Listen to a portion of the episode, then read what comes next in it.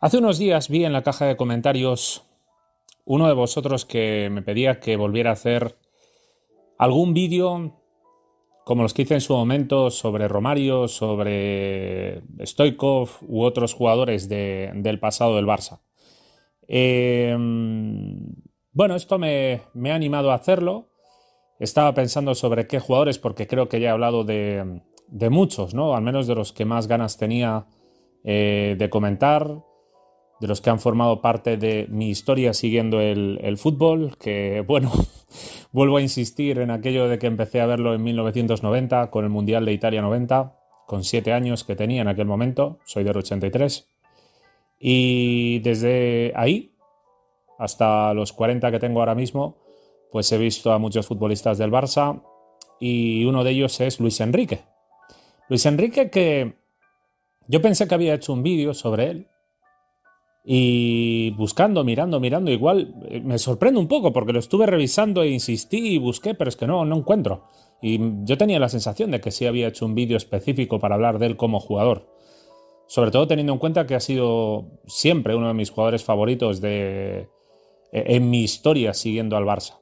Lo que digo siempre, también otro, otro de mis clásicos, al igual, de, al igual que destacar cuándo empecé a ver fútbol y cuánto tiempo llevo, pues es lo de que yo aquí como siempre, hablo de los profesionales, no hablo de la persona, porque no lo conozco de absolutamente nada, Luis Enrique, y como jugador, como profesional, pues sin ningún tipo de dudas, junto a Luis Suárez, junto a Mascherano, eh, ha sido uno de mis, de mis favoritos de siempre.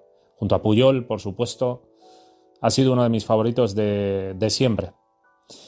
Eh, por eso me sorprende que yo no haya hecho un vídeo sobre él. Así que, pues bueno, vamos a, vamos a hacerlo ahora y contar un poco la, historia de... Igual sí lo hice, repito, pero yo no lo he encontrado y miré y busqué y busqué y solo me salían los que hice hablando de él como entrenador, del error que cometíamos al, al no continuar con Luis Enrique, cómo lo defendí en su momento, ¿no? En 2017 y tal, cuando empecé aquí a hablar de, de fútbol. Bueno, Luis Enrique llegó al Barça en el verano del 96. Llegó libre procedente del Madrid. De hecho, por ahí voy a comenzar, por eh, su etapa en el Madrid. Yo es, eh, forma parte de mis primeros recuerdos como, como culé, para mal, Luis Enrique, eh, porque siempre me, viene a la mente, bueno, perdón, realmente es para bien. Es para bien porque tanto siempre asocio, siempre me quedó la imagen de Luis Enrique y Alfonso Pérez. Alfonso que también jugó en el Barça, entre otros, y que sobre todo, yo diría que sobre todo destacó o dio su mejor nivel en el Betis, en el Betis de Serra Ferrer, de Finidi y, compañía, ¿no? que nos enfrentamos precisamente a ellos en una final de Copa espectacular en el Bernabéu, que el Barça le ganó al, Betis, donde Alfonso pues, tuvo un gran, un gran partido, al igual creo que marcó Alfonso el 1-0 y Finidi el 2-1, y luego por parte del Barça marcó eh, Figo el 1-1 y Pizzi el 2-2 que nos llevaba a la prórroga y en la prórroga creo que de nuevo fue Figo el que marcó el 2-3. No, bueno, corregidme en la caja de comentarios si me equivoco, pero creo recordar que fue así. ¿O fue Oscar? Figo, creo que fue que marcó el, 2-3 también. Un partido en el que no estaba Ronaldo. Estaba convocado con Brasil, o creo, si no, me, si no recuerdo mal. Bueno, eh, siempre me viene a la mente esa asociación, Luis Enrique Alfonso, porque en mis primeros, mis primeros momentos viendo fútbol, ah, lo, que recuerdo era eso, del Madrid, cuando veía partidos del Madrid, era como que siempre destacaban Luis Enrique y Alfonso, y yo decía, a ver, a ver si, a ver si estos tíos los sacan de ahí y tal, que no me, no sé, me parecen muy buenos jugadores, ¿no? Yo en aquel momento pues tendría, estamos hablando de principios de los 90, eso, 7, 8, 9, 10 años, y por tanto mi percepción del fútbol pues era muy reducida, ¿no? Eh, no es que ahora sea aquí un genio o, un súper sabio, pero evidentemente la experiencia es un grado, al menos para esto, y te permite tener una, perspectiva diferente. No es lo mismo cómo veo el fútbol ahora a cómo lo veía cuando tenía 7, 8, 9, 10 años. bueno, mi, mi primera sensación era esa, y mi primer recuerdo era el 5-0 de enero del, enero del 94, si no me equivoco. El 5-0 el Barça, el hat-trick de Romario y los otros dos goles los marcó Kuman de un zapatazo desde, desde la frontal y el 5-0 Iván Iglesias. Esto siempre, siempre lo recordaré, uno de los grandes primeros recuerdos gratificantes y, orgásmicos, ¿no? Pero a Luis Enrique, como decía, el, mal recuerdo es que un año después, pues eh, nos devolvieron ese 5-0. Con hat-trick de Zamorano, un partidazo de Laudrup y Luis Enrique también, también estuvo. De hecho, creo que nos marcó Luis Enrique. o le recuerdo por ahí celebrando los goles y me ponía de una mala hostia que, no, que no os podíais imaginar. Entonces, esa temporada que fue mala para el Barça con ese partido, acabamos con 10, creo que fue Stoikov expulsado. Bueno, eh, creo, eh, creo, no recuerdo ahora mismo, pero creo que sí, que nos habíamos quedado con 10 ya en la primera parte, o por no sé si una, una agresión a Quique Sánchez Flores. Bueno, un, horror de partido. Eh, junto con la final que perdió Italia contra Brasil en el 94, precisamente en el verano 94, fue el segundo partido en el que se me cayeron lágrimas, ese 5-0 del Madrid. Yo me esperaba, en mi ingenuidad, ¿no? de que todo es una fiesta y venga, 5-0 y, vamos a meter una paliza al Madrid y tal, y no sé qué, y y resulta que nos metieron 5. Bueno, pues a Luis Enrique fue mi primer, eh, mi primero recuerdo es eso. Ahí Luis Enrique era muy querido por la gente, en el Madrid, estaba muy valorado. Y sin embargo, en la temporada 95-96 el Madrid entró en una gran crisis eh, con Jorge Valdano como entrenador. Sorprendente, porque habían hecho una 94-95 brutal y en la 95-96 se hundieron de una manera escandalosa. Acabó Valdano destituido, llegó el, fallecido Arsenio, Iglesias, el exentrenador del Deportivo de La Coruña, que falleció hace unos pocos meses. De hecho, paré ahora el vídeo porque tenía la duda, ¿no? Eh, pero me, sonaba que sí, ¿no? que hace eh, unos meses, en 2023, pues eh, falleció. Con Arsenio Iglesias tampoco consiguieron cambiar la, dinámica y el Madrid creo que quedó fuera de Europa.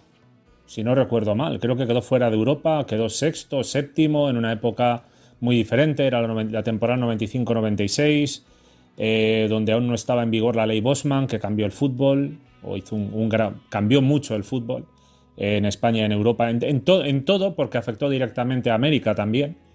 Eh, antes los mejores futbolistas solían estar los mejores jugadores brasileños y argentinos, y si no las mejores, muchos de los mejores estaban en Brasil y estaban en Argentina y, tenían un, estas ligas un nivel muy alto, muy muy alto. Aquí en Europa siempre recuerdo que mucha gente pues se quedaba a ver los campeonatos argentinos y brasileños y se hablaba mucho de ello.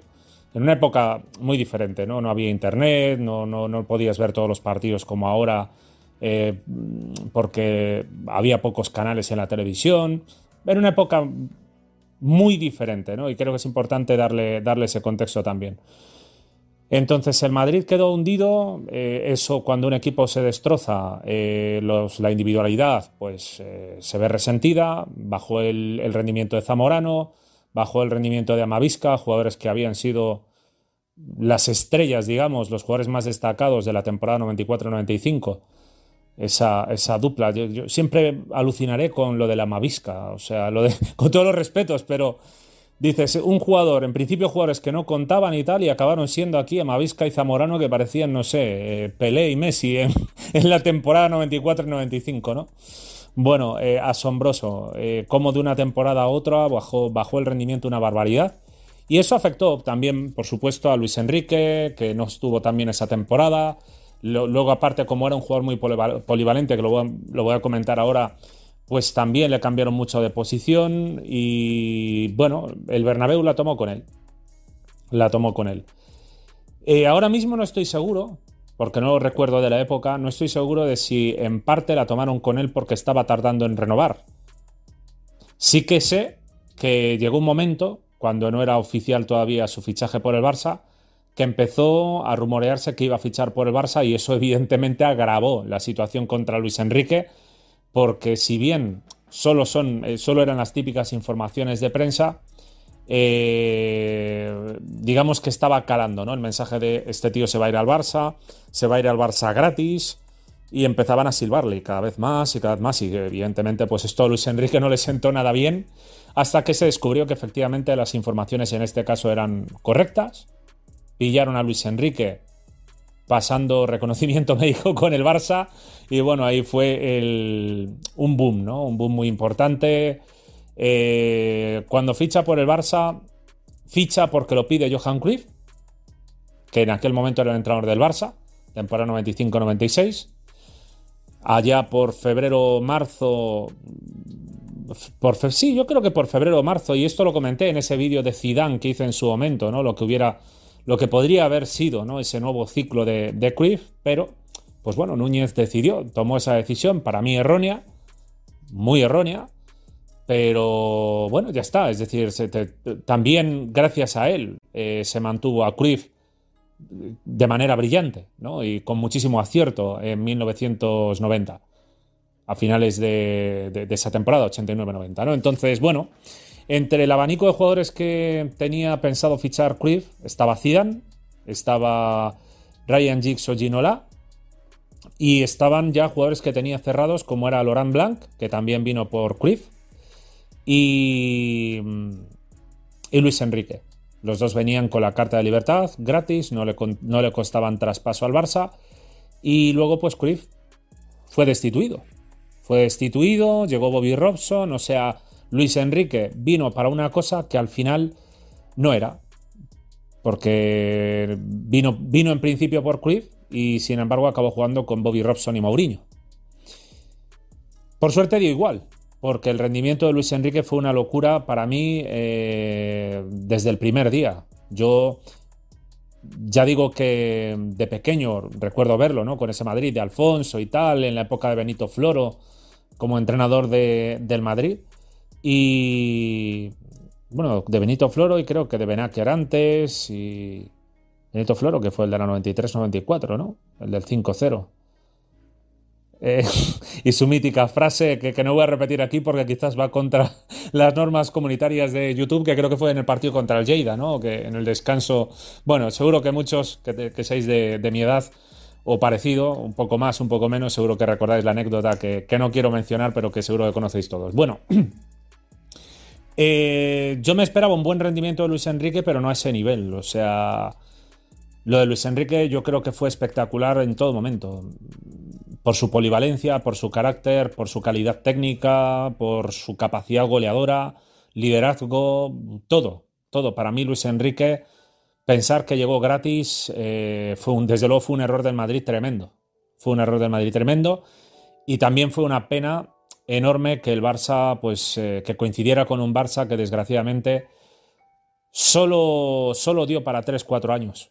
Solo le permitió tener 3-4 años. Él siguió rindiendo a gran nivel, pero como el barcelonismo, con el tema de Cruz Núñez, metió al club en esta inestabilidad, a partir del 2000 el Barça se hundió a causa de Gaspar y sus proyectos deportivos ruinosos y esto pues evidentemente perjudicó mucho a jugadores que para mí quedan totalmente exentos de culpa como es Carles Puyol, que, siempre lo diré, ¿no? El, mérito de que Puyol aguantara cuando le quería todo el mundo y le ofrecían más dinero y mejores proyectos y todos y aguantó, aguantó y aguantó y él, él por suerte siendo, si no me equivoco, del, 79.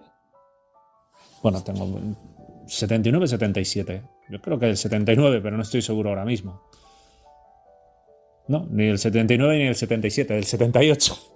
No sé por qué tenía la idea de que era del 79. 13 em, de abril del 78, pues él tenía 8 años menos que, Luis Enrique. Luis Enrique era del 70, llegó al Barça con, con 26 años.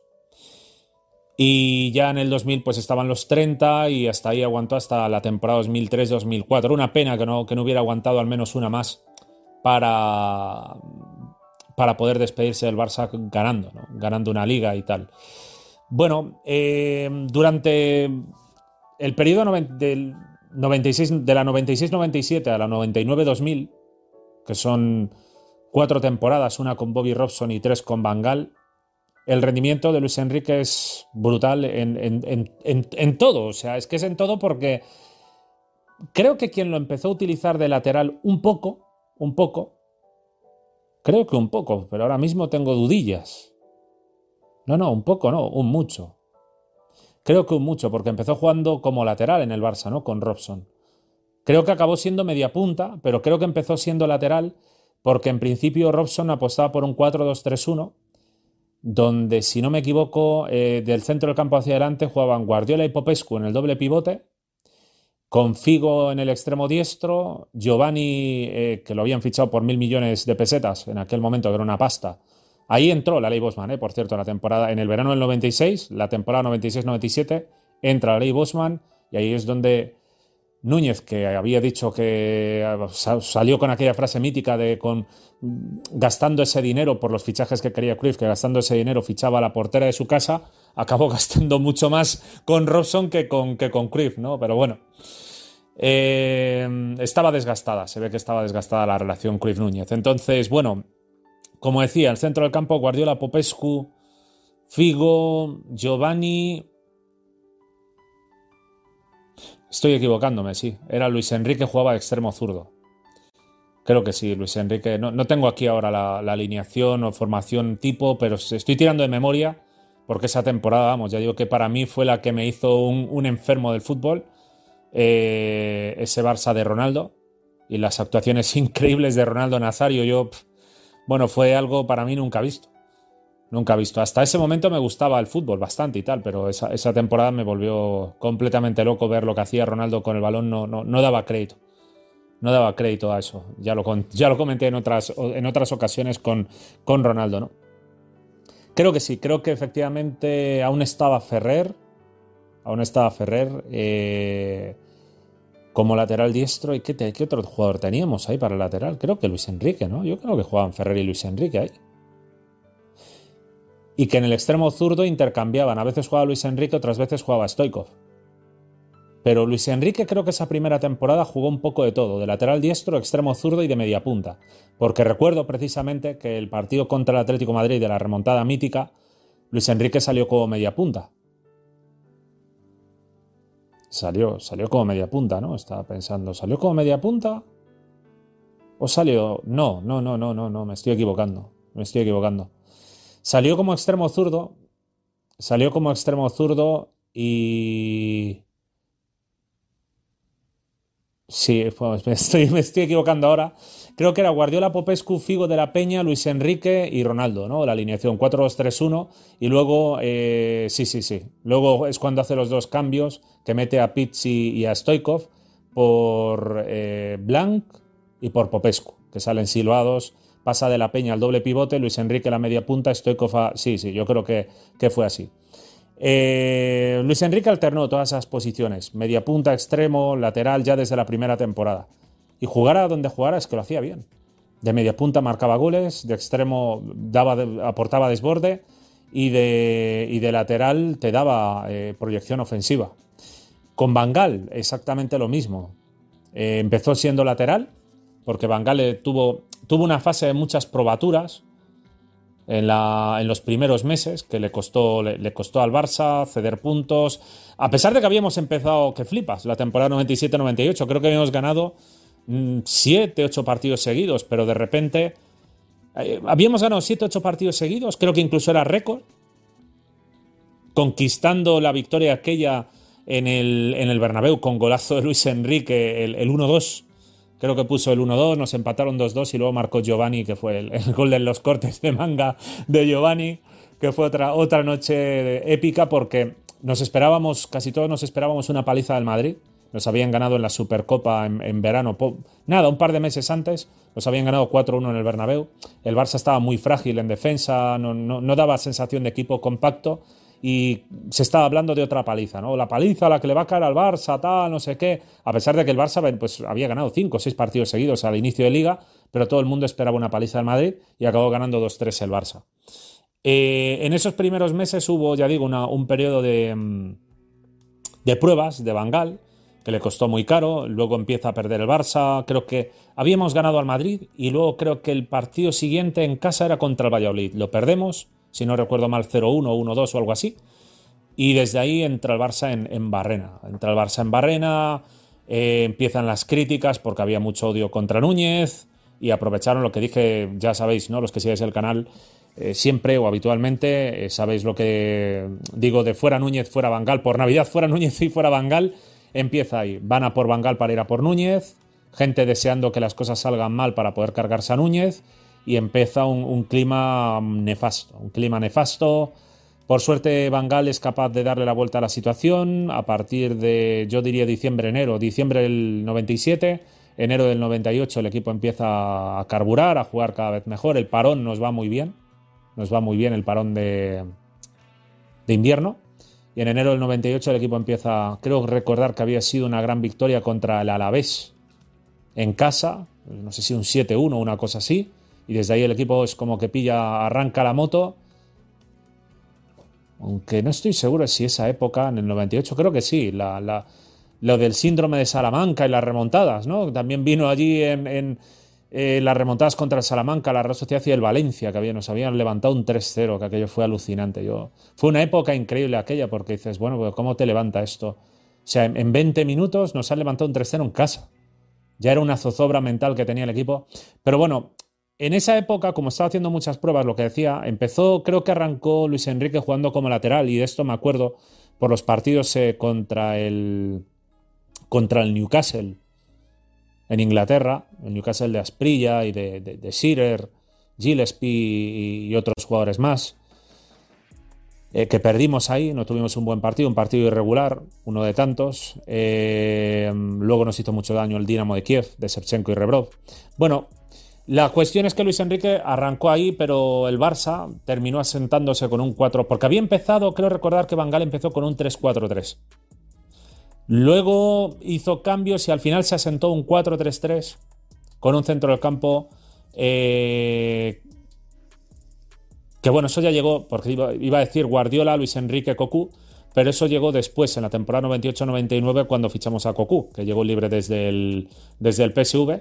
Y tanto Luis Enrique como Cocu actuaron de interiores ofreciendo un rendimiento sensacional. Guardiola era el 4, que jugaba por delante de la defensa y por detrás de los interiores, no como Busquets, no como Touré, no como ese tipo de jugador, sino como un jugador organizador. De, cambios a 30-40 metros, de gran precisión, un creador de juego, el que daba salida de juego desde atrás, era un fútbol diferente, mientras que los interiores también actuaban de manera diferente, tenían un, rol mucho más llegador, de presión alta, de, llegar desde atrás, y de hecho Luis Enrique en ese sentido se salía. O sea, es que se salía, llegaba de cabeza, llegaba con remate media distancia, llegaba al espacio, tenía una, también un mecanismo eh, un automatismo, como, como les gusta decir a algunos, ¿no?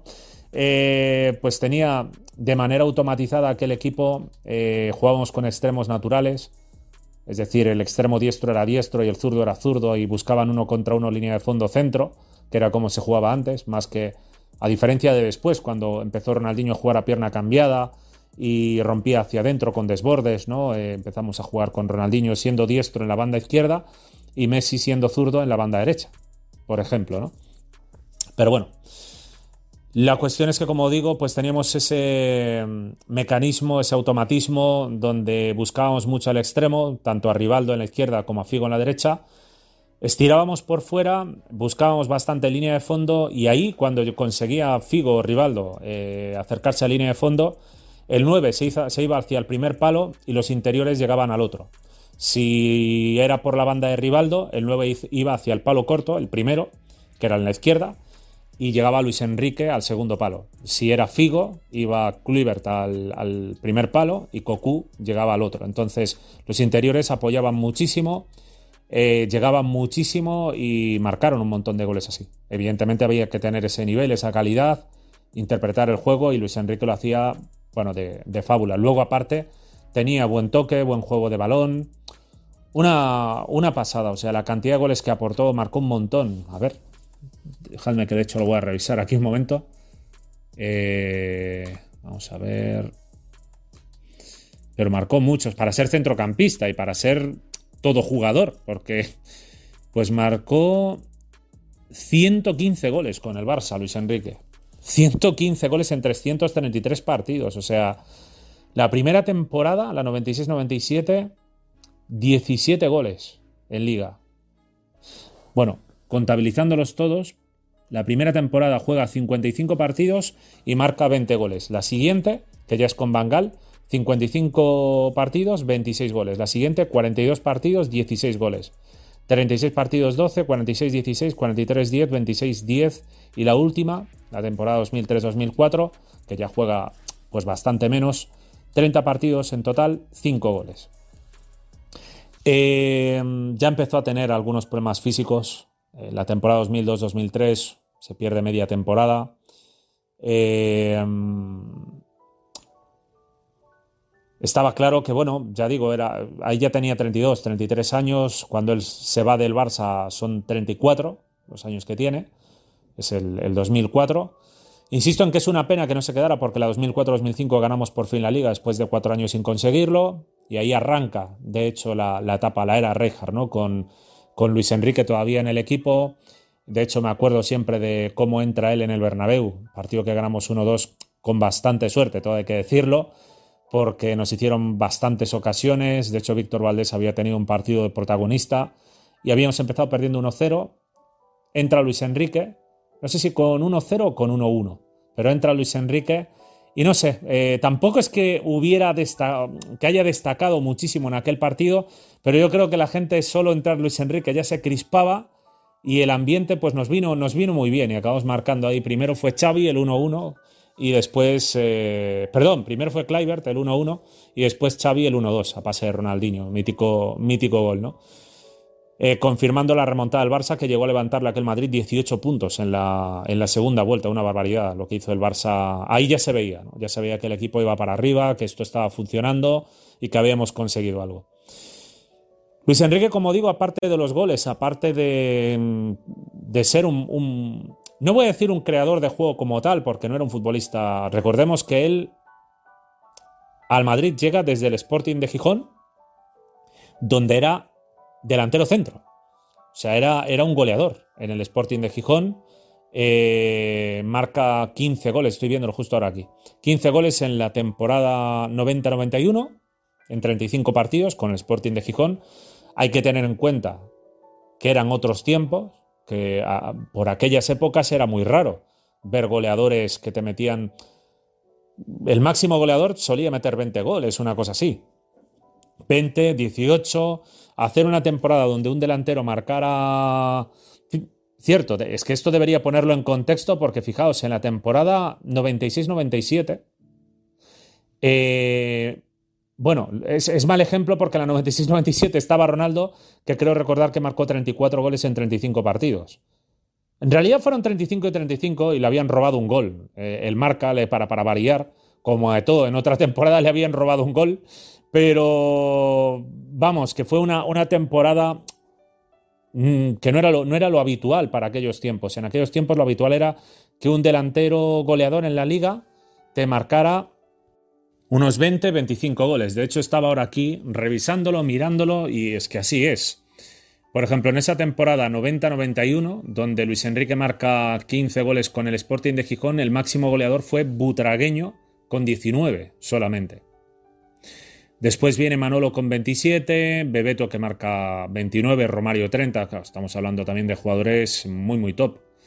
Zamorano 28 en esa temporada 94-95, Pizzi que bueno, fue tremendo lo que hizo en el Tenerife, 31 goles esa temporada.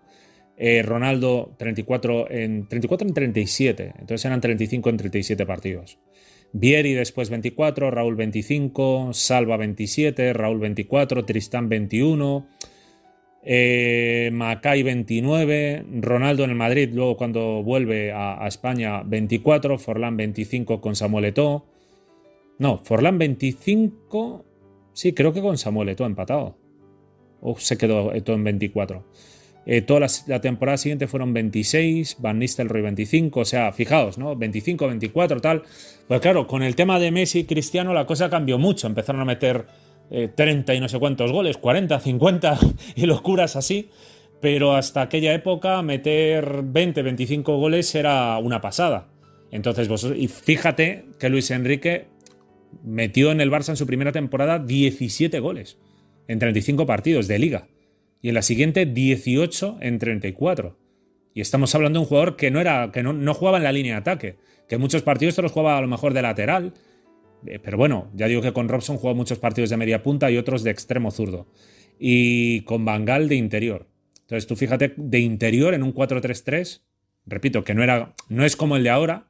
En el de ahora el interior no, te sube tanto, no se incorpora tanto. Eh, bueno, Gundogan sí que se está incorporando así bastante, pero el mecanismo que había en aquel momento era ese. O sea, el extremo apuraba la banda y llegaba muchísimo, muchísimo desde atrás. Cocu, porque a ver, de hecho, déjame mirar un momento a ver cuántos metió Cocu por, por curiosidad, pero yo creo que también 10, 11, por lo menos entre 10 y 15 diría. A ver. Vaya, no, no, no encuentro las estadísticas ahora de temporada. No las pone. No las pone, no. Me acaban de. Me acaban de joder el invento. Nada, eh, pero aquí sí que pone 31 goles en 205 partidos. No marcó tanto como, como Luis Enrique, no, no, goleó tanto, pero también... La verdad que Cocu es también un jugador muy, muy similar a lo que hizo Luis Enrique, porque polivalencia, cumplió en todas las fases, en todas las posiciones, de pivote en la 2003-2004 con Reijard, fue importantísimo, llegó a jugar de central, de lateral zurdo, de, hasta de 9 llegó a jugar Cocu, eh, con Bangal está de 9, una pasada, una auténtica pasada. Y Luis Enrique en ese sentido lo mismo, jugó de todo y no se quejó nunca de nada, nunca. Yo nunca le vi a Luis Enrique decir, no, es que eh, a lo mejor me equivoco, pero yo no recuerdo ni una sola vez en plan, no, es que yo tengo que jugar ahí o yo tengo nada. Si lo ponían de lateral, daba al máximo, lo ponían de media punta, al máximo, de extremo zurdo, el máximo, interior diestro, el máximo, de 9, que también jugó de 9, el máximo, el máximo, le daba igual. Y se partía la cara al tío en el campo eh, luchó por la camiseta del Barça todo lo que pudo y más. Y más. Ya digo que junto a Puyol y Cocu, para mí de esa época de Gaspart, eran los únicos que me hacían mantener el sentimiento y la, ilusión, ¿no? Con todo el respeto a otros jugadores de calidad como Xavi, como Kluivert y como Iniesta, que empezaba a aparecer en la 2002-2003, y el propio Riquelme luego que llegó también en esa 2002-2003, pero tampoco tuvo mucha suerte. Pero era una etapa que había que estar allí. Era muy, muy, muy frustrante. Muy frustrante. No salía nada y pasar de ver a un Luis Enrique grande, un Cocu grande, un equipo grande con Bangal que, que aspiraba a cosas, a de repente no aspirar a nada. Pero ellos no, no perdieron el tipo en ningún momento, siempre lo dieron todo. Estos jugadores que estoy mencionando, siempre. Entonces Luis Enrique, pues para mí como jugador ha sido uno de los grandes, uno de los grandes jugadores de la historia del Barça, diría uno de los mejores centrocampistas que he visto, completísimo en todos los sentidos, y uno de los mejores jugadores de, para mí de la historia del fútbol. No sé si ponerlo en un top 50 o en un top 100, pero yo lo metería sin ningún tipo de dudas porque por su polivalencia y por cómo cumplía en todas las... Por su polivalencia, por su actitud en el campo, por su regularidad, por todo lo que aportó en el Barça, también en la selección española tuvo importancia, relevancia.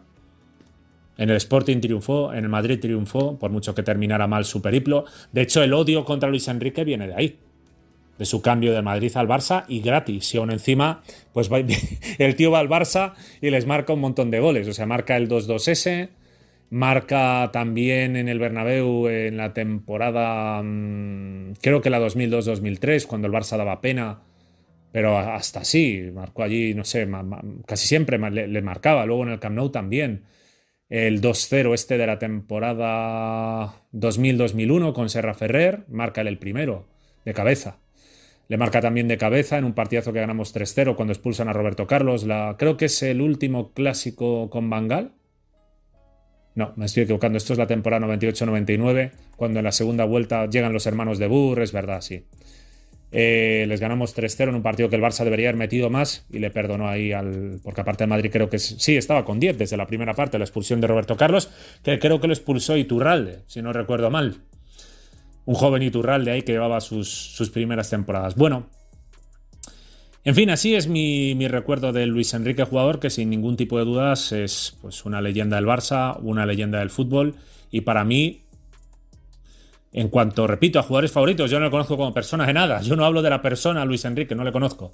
Pero como jugador, Puyol, Suárez, Mascherano, Luis Enrique, diría que han sido mis... Tengo ahí un top de jugadores favoritos. Esto estoy ya pensando más por carácter, es que le, le doy mucha importancia, evidentemente, a eso, ¿no? Carácter, regularidad, actitud, Luego sí, claro, está Messi, está Ronaldo Nazario, están jugadores que dices tú, vaya nivel, ¿no? Menuda calidad, tal. Pero de, de, de, mm, conquistarme así y tal, pues es un poco como ahora. Mis jugadores favoritos del Barça ahora mismo son Araujo y Gaby. Es que siempre ha sido así. En mí, en mí siempre ha sido así. Mi jugador favorito de Italia de todos los tiempos es Gattuso. ¿Qué, qué, queréis que le haga? Es la, la realidad. Y he visto a Totti, que en cuanto a calidad para mí es el mejor que he visto. Con todos los respetos a Del Piero y a otros. Eh, pero bueno, eh, cuando digo, bueno, no quiero entrar a, a, otros temas, pero bueno, He visto grandes, grandes jugadores y siempre me, he quedado pues, con los jugadores de carácter, con los jugadores regulares en ese sentido, con jugadores con, con mucha personalidad en el campo, que, lo dan todo. ¿no? Eh, a, mí me gustan, son los jugadores que más me, me suelen conquistar. Cuando un jugador lo da todo, cuando tiene carácter, temperamento. Es que cuando veo jugadores sin temperamento, sin carácter, me, me, cuesta mucho. Por muy, por muy buenos que puedan ser, y, más vale que sean buenos. Es que como no, como no tengan carácter y aún encima sean jugadores medianías, me cuesta, me cuesta mucho. Aún así intento defenderlos, lo que digo siempre, del tema de no devaluarlos y todo eso, pero cuesta, cuesta, cuesta. En fin. Hasta aquí mi vídeo sobre Luis Enrique. Os animo a que en la caja de comentarios que vuestras, vuestras opiniones, impresiones, sobre todo aquellos que le hayáis visto jugar. Si me he, corregido, si me he equivocado en algún dato, no dudéis en, en corregirme. Lo dejo aquí, nos vemos en próximos vídeos. Un saludo.